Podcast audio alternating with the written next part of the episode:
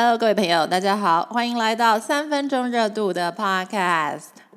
哎，今天呢，我们要来聊戒咖啡这件事情。好，事情是这样的，我自从两年前呢戒了咖啡之后，现在觉得我的生活变得更好了。那我会想要不喝咖啡的理由呢，是因为两年之前我有很严重的失眠问题。我一周呢，大概会有两到三天是没有办法睡觉的。那你会想说，哎，睡不好，精神一定很差。那你一定要靠咖啡来度过一天吧？当然啦，我们精神不好的第一个反射动作就是去喝咖啡。好，不过呢，如果你是已经睡不好了，那喝咖啡其实也没有什么帮助。后来呢，我真的就把咖啡给戒了。结果现在我每一天其实都比较不累，而且呢想睡就睡，睡得很饱。我的生产力跟专注力呢还变高了，而且很意外的是，我根本就不觉得说不喝咖啡之后我失去了什么重要的东西。哎，这就跟我借手机前后的感觉哦是一样的哦。当我每天都要花四个小时的手机时，你跟我讲我要借手机哦，那就让我很害怕耶。如果我再也不能想滑就滑手机，那我岂不是很痛苦吗？同理，如果我一天必须要喝三杯咖啡才能够保持清醒的时候，你叫我不要喝，光想就是要我的命嘛。不过呢，最让我意外的是，当我同时戒了这两样东西——手机与咖啡，摆脱了他们的控制之后呢，一周以后，我发现我一点都不痛苦耶。而且我还觉得我生活变得更好了。诶，喝咖啡不是会提神，然后让你比较不累吗？那为什么我不喝咖啡之后，反而觉得每天精神更好啊？这是个意外的发现。先说我要戒咖啡之前，我的心中非常的惊恐，因为呢，在戒咖啡之前，我已经喝了二十年以上的咖啡。二十岁的时候呢，我还会喝有糖跟奶的。后来中年之后呢，就改喝无糖的咖啡。喝咖啡之前呢，我会很兴奋，而且喝完之后呢，心中也觉得很满足。好，那我们就来讲讲关于喝咖啡的好处与坏处吧。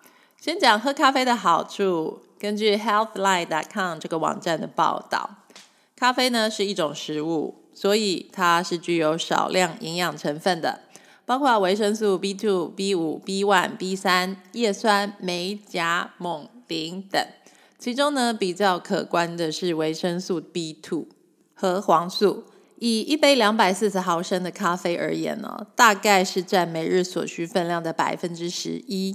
那维生素 B two 呢，也可以从饮食中来摄取，像是蔬菜啦、五谷杂粮啦、肉类、蛋里面都有。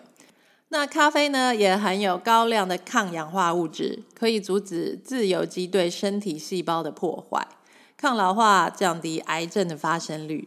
不过呢，这些抗氧化物质其实蔬菜里面就有很多了。根据美国农业部 USDA 的报告，前二十名的抗氧化物食物有红豆啊、蓝莓啊、蔓越莓、草莓、苹果、山核桃，还有绿色叶菜类等等。哎，不过呢。喝咖啡，它真的是只有好处吗？好，我先问你，你有在喝咖啡吗？那你一天要喝几杯呢？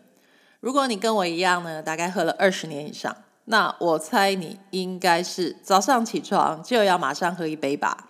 然后呢，忙到了早上十点，你开始感觉到无聊，或是你的生产力下降之后，你又会想要再喝一杯。接着呢，到了下午三点，感觉最累的时候。再来喝一杯吧。为什么我猜你一天要喝三杯咖啡呢？因为呢，就跟一天人要划四个小时的手机一样，一天三杯咖啡呢，差不多是多数人一天的极限了吧？哎，那为什么我们一旦开始喝咖啡，就会想要喝到满又喝到好呢？这是因为咖啡呢，它其实是科学已经认证的上瘾物质哦。首先呢，商人会用广告把它包装成美好的样子。一旦我们尝试之后呢，就会有相当高比例的人对它上瘾了。上瘾之后，你消费回购的周期就会变成每天、每半天，或是每三到四个小时。你有没有观察过早晨八点半的咖啡店，里面常常都是大排长龙的，而且呢，每个排队的人，他们脸上都是一脸的疲倦不耐烦。但是当他们排队，终于拿到咖啡，喝了第一口之后，他们才会开始有精神，而且绽放笑容。曾经呢，我也是这条人龙里面的一个。你有没有怀疑过，早上的那一杯咖啡，除了糖跟奶之外，并没有什么营养成分？那它真的能为你创造出额外的体力吗？好，根据 How Stuff Works 这个网站的报道哦，咖啡究竟对你的身体做了什么事情呢？好，咖啡呢，对我们大脑的作用有两个。第一个呢是提神作用，那这个你也很熟悉吧？因为喝了咖啡之后呢，我们忽然间就会变得很清醒，而且也不累了。这是为什么呢？好，因为你的大脑中有一种物质叫做腺苷，英文叫做 adenosine，分子式是 C 十 H 十三 N 五 O 四哦。它存在于你的大脑之中，它是一种会让你觉得疲倦、想睡觉的化学物质。那你的大脑中也有腺苷的受气，只要受气跟腺苷结合之后，你就会有累，然后想睡觉的感觉。好，但是咖啡因的构造 C 八 H 十 N 四 O 二和腺苷的构造是相似的。所以咖啡因呢就可以取代腺苷，与你大脑中的受气相结合，接着就会阻挡你的疲倦感，使你的精神变好。但实际上呢，咖啡并没有为你创造出任何额外的体力啊，它只是借由阻挡腺苷与大脑受气的结合，暂时阻绝了你的疲倦感。反而，你如果咖啡喝的久之后，大脑中的腺苷受气就会长出更多。当咖啡因的效果消失之后，就会有更多的受气，突然间与更多的腺苷结合，所以呢，你会感觉到格外的疲倦。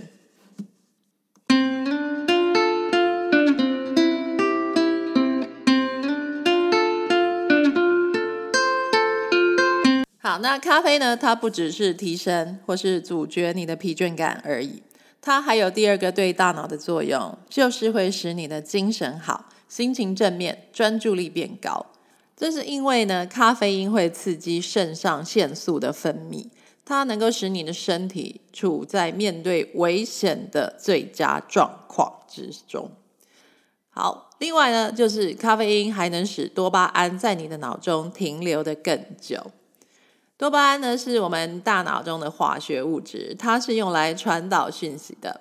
它能够刺激我们大脑中某些会感觉到快乐的部分，在我们大脑中有少数的神经元，它们是在大脑黑质的部分会合成多巴胺，然后呢，大脑中有另外一个受器来接受多巴胺。一旦有受器接受了多巴胺之后呢，那它的传导目的也就完成了，多巴胺就会被受器移除，然后被分解掉。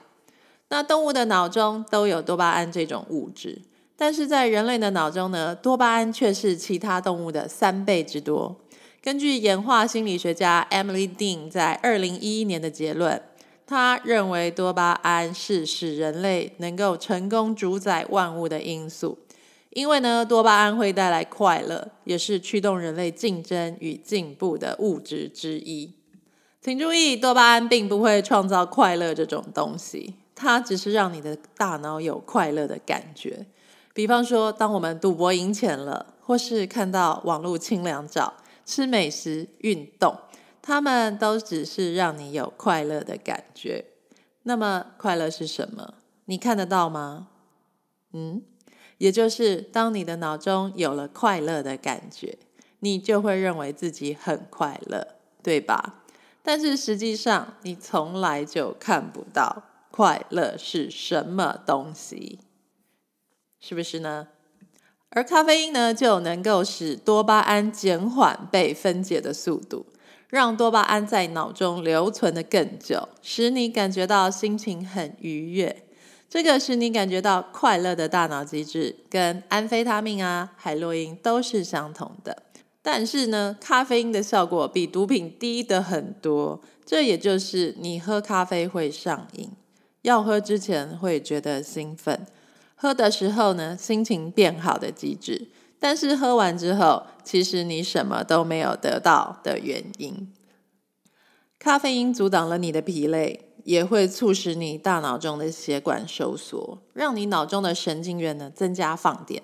接着，你的脑下垂体会认为你的周围有危险将要发生了，它会打开你的呼吸道，让你增加氧气的摄取，让你的血液流入肌肉，而减少流入胃里，让你的肝脏释放出肝糖，让你的肌肉充满能量，身体处在最佳的状态。